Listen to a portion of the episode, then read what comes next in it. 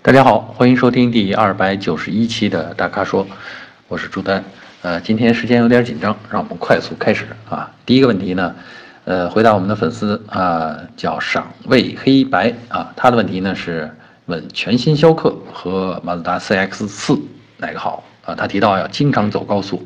所以呢要要求啊是动力出色，操控好，然后省油，毛病少，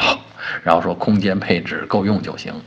求。推荐，那空间配置够用就行，显然就是不追高配了啊。然后空间呢，也不是要追求大啊。其实这两个车放在一起呢，这个逍客呃，空间比 CX 四明显的要大一些，车也更高一些。因为逍客呢是典型的这种 SUV 的设计理念，而 CX 四呢是我觉得啊，我把它定义为跨界车，就轿车还是和 SUV 的跨界车。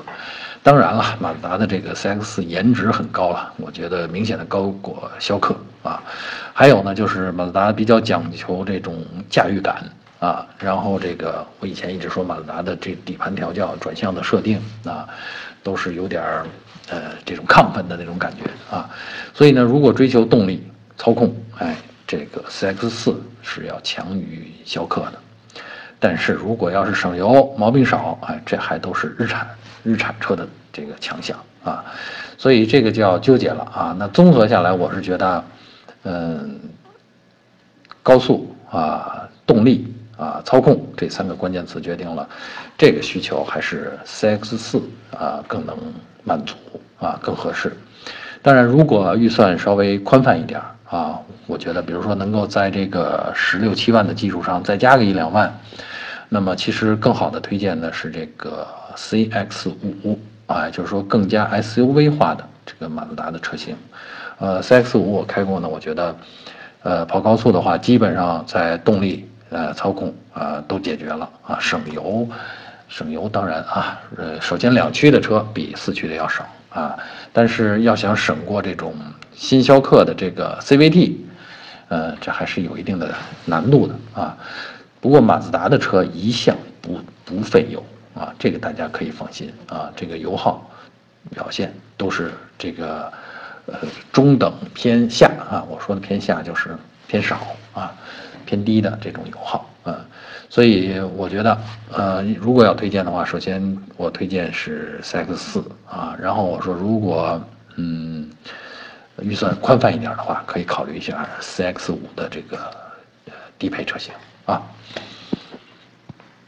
第二个问题回答我们的粉丝刘鑫啊，他呢是想，他这么说，他说最近想入手啊，就是想买奔驰的 CLA 两百啊，但是呢对这款车不是很了解啊，希望我我帮他解读一下啊，呃，这个解读要从哪说起啊？我觉得挺有意思的这款车，这款车实际上诞生的概念是在，呃，大概是二零一二年、二零一三年左右啊，那时候奔驰呢先推了一个这个。小概念车，是从这个已经很成功的车系叫 CLS，也就是说非常个性化的 S 级的这种酷配造型过来的这么一个车。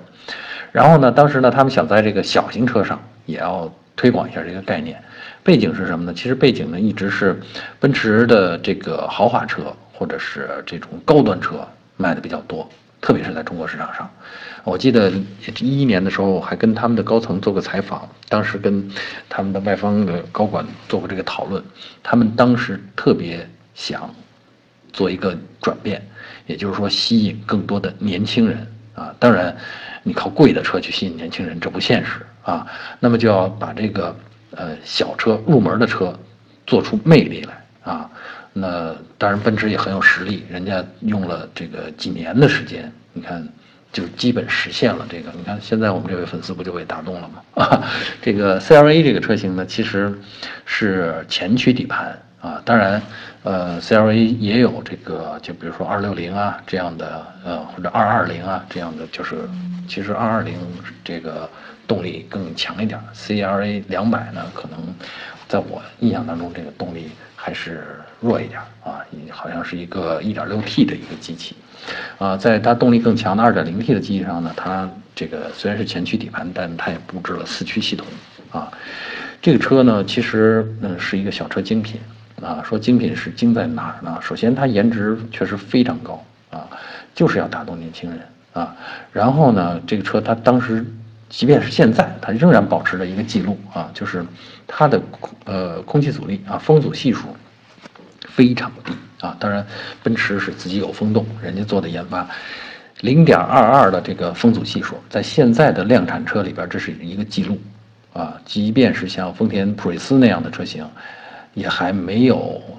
达到，可以说现在很接近啊，基本上也是零点二。二二或者二三左右，啊，就是说，能够把一辆量产的车做到这样的一个优秀的空气动力学的效果，这是，这是，这是挺传奇的一件事儿啊。呃，当然，另一方面啊，就是说，你为了保证这个追求了这方面的极致，那空间上边你就得受点委屈啊。这个小车呢，特别是后排。后排的头部空间，我觉得坐人没问题，但是嗯，就别动啊，否则容易容易碰到这个车顶啊。呃，这小车在里边的感觉，啊，有点像当年的怎么说，十年前、二十年前的宝来的那种感觉啊，就是嗯，很精致啊，然后呢，但是空间真的很小啊，呃，所以呢，我是觉得如果想买的话，嗯。当然，CLA 两百，呃，价钱大概是在二十四五万吧，啊，其实我其实更推荐的是什么呢？呃，就是二六零啊，就是这样，呃，四驱的啊，二点零 T 的这个动力配置，那基本上一个极致的这种技术，你基本上就都拥有了，是而且是丰田典型的啊，不是丰田，是奔驰典型的，现在用在主流车型上的这些比较领先、比较先进的技术啊。呃，当然了，你也可以说这个花三十万，那是不是已经可以够得着奔驰 C Class 啊？所以呢，这个你还要不要买那么小的车啊？这个或者说我我这个建议其实没太大效果。很多人既然你看定了看中了，那这个 C R A 两百可能是预算决定了啊。小车可以买，颜值非常高啊，但是真的就是比较小啊。第三个问题回答我们的粉丝 J 先生啊，他呢是说他特别喜欢新上市的名爵六啊，他想问这款车怎么样啊？而且呢要问这款车的这个双离合器变速箱可靠吗？呃，首先啊，这个我觉得就关于问双离合器变速箱可靠不可靠这件事儿。这个问我真的是不靠谱，因为我们不可能长时间的去做这种不同车型的变速箱的可靠性测试啊。那如果就是凭感觉在这儿说啊，那说的好，那可能就是吹啊；说的不好、不可靠，那就是黑人家啊，这不合适啊。所以呢，这个问题呢，尤其是一款新车啊，当然这个变速这个七档双离合变速箱啊，已经用在其他的这个名爵的多款车上啊。但是呢，我觉得让我们来说可靠和不可靠这件事儿，真的凭感觉没有太多的说服力啊。所以呢，我觉得咱们跳过这个问题啊，说说这款车其他方面怎么样。这款车我也看了，从设计、从外观和内饰的设计上，我觉得我能给九十分儿。尤其是对这个现在这个这个品牌，其实应该不算是完全的自主品牌。啊，毕竟是我们收购的一个品牌，但是它整个的运营，包括的设计，完全体现了我们自主的这些理念啊。当然，上汽也是一个实力非常强的一个车企啊，呃，所以呢，这个车子产品的这现在的这种这种相貌，我能给九十分。另外呢，我看了一下这个整个的这个装配的工艺啊，细节做的这个到位的程度也相当好，所以我觉得这个车讨人喜欢。这是有道理的。另外呢，就我们试驾过的同事讲，这个车开起来的感觉也不错啊，在这个自主品牌里面，属于这个上乘啊，就是基本上是比肩合资水平产呃合资呃品牌产品的水平的啊，所以我觉得呃放心买这个车，没有太多的顾虑啊。双离合人家已经用了那么久了啊，至于。刚才咱们说了，就别再问可靠不可靠的这个问题了。这个那些方面的信息，大家还是查一些什么汽车召回网、质检总局网站啊，那个比我在这说要更有说服力啊。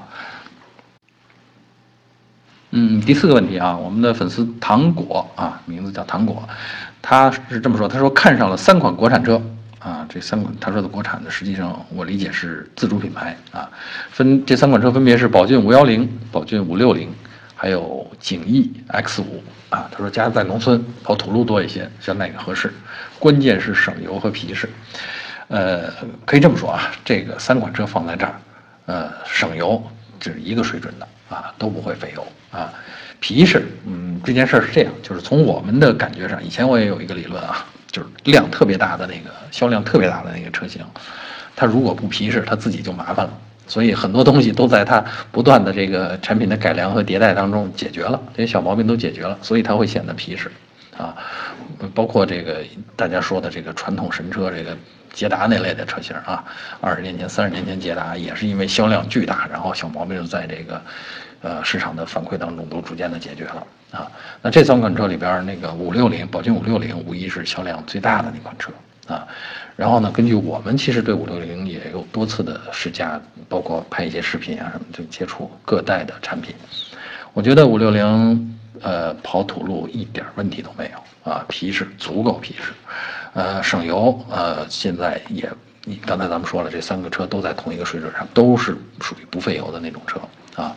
然后呢，空间呢肯定比这个五幺零更大一些，当然价钱也略微贵一点啊。所以如果看上了这三款车的话，我的建议就是选五六零，